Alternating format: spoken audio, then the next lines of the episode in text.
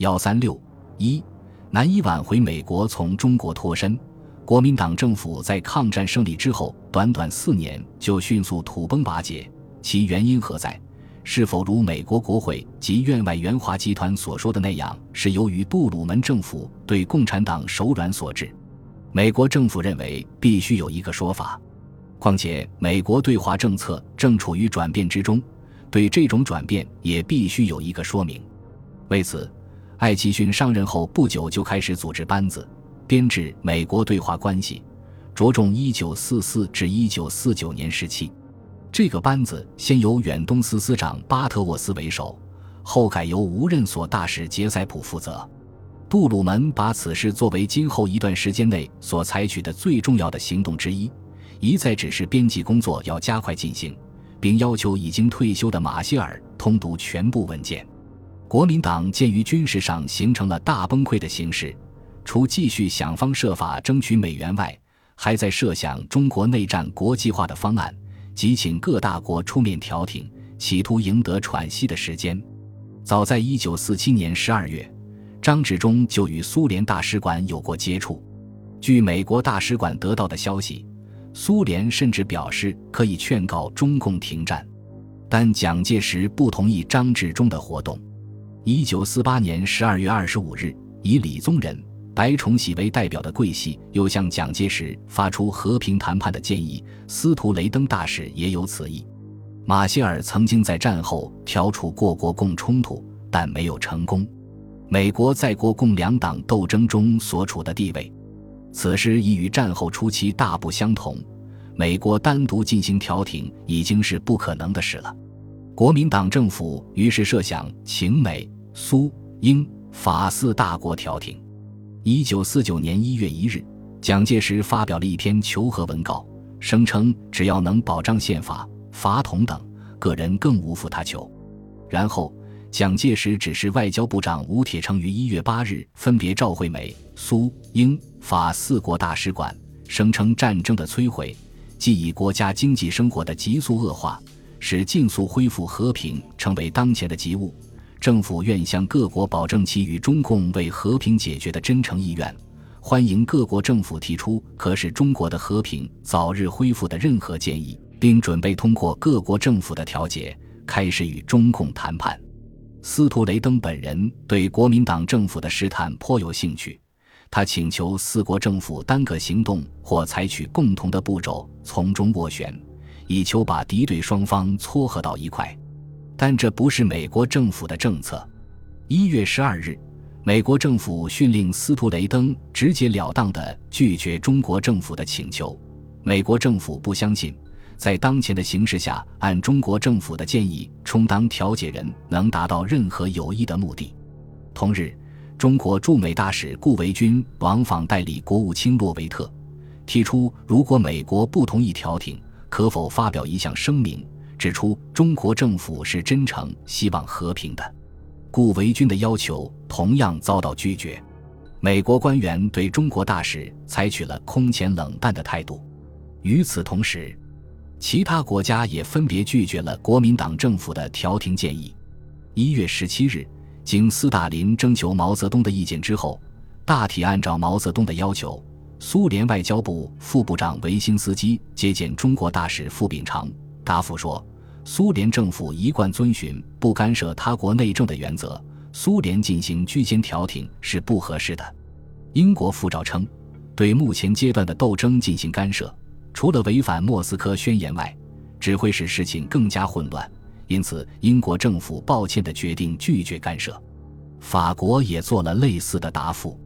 四国干涉方案胎死腹中。顾维钧在上述和洛维特谈话中，关于中国政府方面。把实现和平问题提交联合国安全理事会的意图，也遭到美国方面的冷遇。但到一九四九年二月九日，由澳大利亚外长提出联合国调停中国内战的建议，并称联合国为协助调解、促成问题之解决、挽救无数之生命，是完全符合联合国之原则。联合国秘书长赖伊也表示，他将对此问题进行研究。美国一些观察家也认为，根据联合国宪章第九十九条，秘书长有权采取行动。二月十一日，行政院长孙科向记者发表谈话，表示欢迎联合国调处，并称这或许是获知我国国内和平之唯一实用途径。二月十三日，中共中央发言人发表谈话，反对外国干涉中国内政，联合国干涉之意随即销声匿迹了。一月二十一日，蒋介石在内外交困中隐退。由李宗仁代行总统职权。李宗仁认为，美元是唯一能使国民党政府这个气息奄奄的病人活过来的药物，把寻求美元以制止通货膨胀作为他迫在眉睫的任务之一。他就任之初便接见司徒雷登，正式请求他敦促美国政府给予十亿美元贷款，或至少五亿美元，以帮助制止通货膨胀，并保证有效的使用美元。他还说，如果美国现在拒绝帮助中国阻止共产主义的扩张，今后要在远东做同样的事，就要多花一百亿美元。美国青年还必须为此流血，而且难以奏效。司徒雷登表示，由于蒋介石仍在幕后控制政府，中国的局面不会有什么起色。美国的远东政策已定，现在不能有什么改变，拒绝了李宗仁的请求。李宗仁拒绝在国内和平协定上签字之后，解放军迅速突破国民党政府军的长江防线，占领南京。李宗仁将国民党政府迁至广州，继续抵抗。但国民党内派系之争依然十分严重。他感到亲蒋的顾维钧对他完全采取敷衍态度，一味听命于蒋介石，便于五月派他的亲信甘介侯作为私人代表赴美活动。与美国政府直接交涉，甘介侯抵美后四处奔走，频频会见国务院远东司中国科官员、无任所大使杰塞普、副国务卿韦伯、艾奇逊、国防部长约翰逊，以及已经离开政府但仍然保持着影响力的马歇尔，并拜会杜鲁门本人进行游说。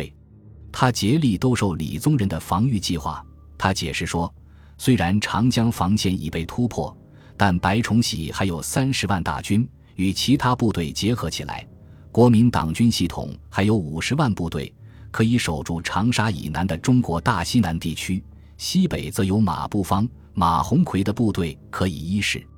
他强调，县政府财政拮据，蒋介石把美元、黄金都带到了台湾，中国的资源不能用来防守大陆，甚至士兵的饷银都发不出来。白崇禧的部队没有从援华法的一点二五亿美元军援中得到任何军火弹药，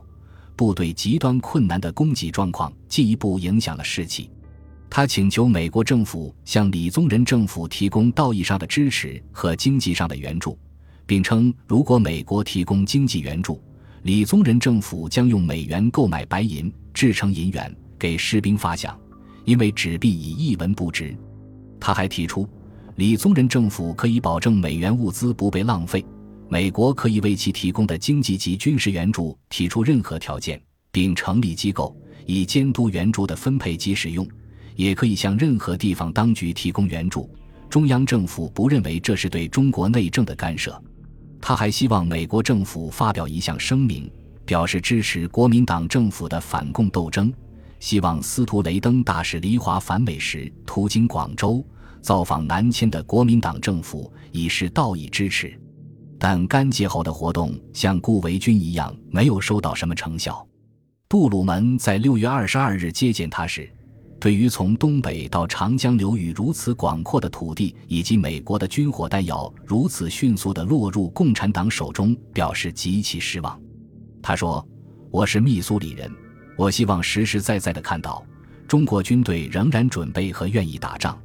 美国没有向国民党政府提供新的援助，但到九月上旬，国会在讨论军事援助计划将近一个月后，终于通过一项用于泛指的中国地区的七千五百万美元的新拨款。这项紧急援助可以用于支持中国的反共势力，也可以用于中国的周边国家和地区。由于国民党军队残部在大陆被解放军迅速歼灭。这项拨款后来主要用于亚洲别的国家和地区，只有很少的钱用于在中国搜集情报。本集播放完毕，感谢您的收听，喜欢请订阅加关注，主页有更多精彩内容。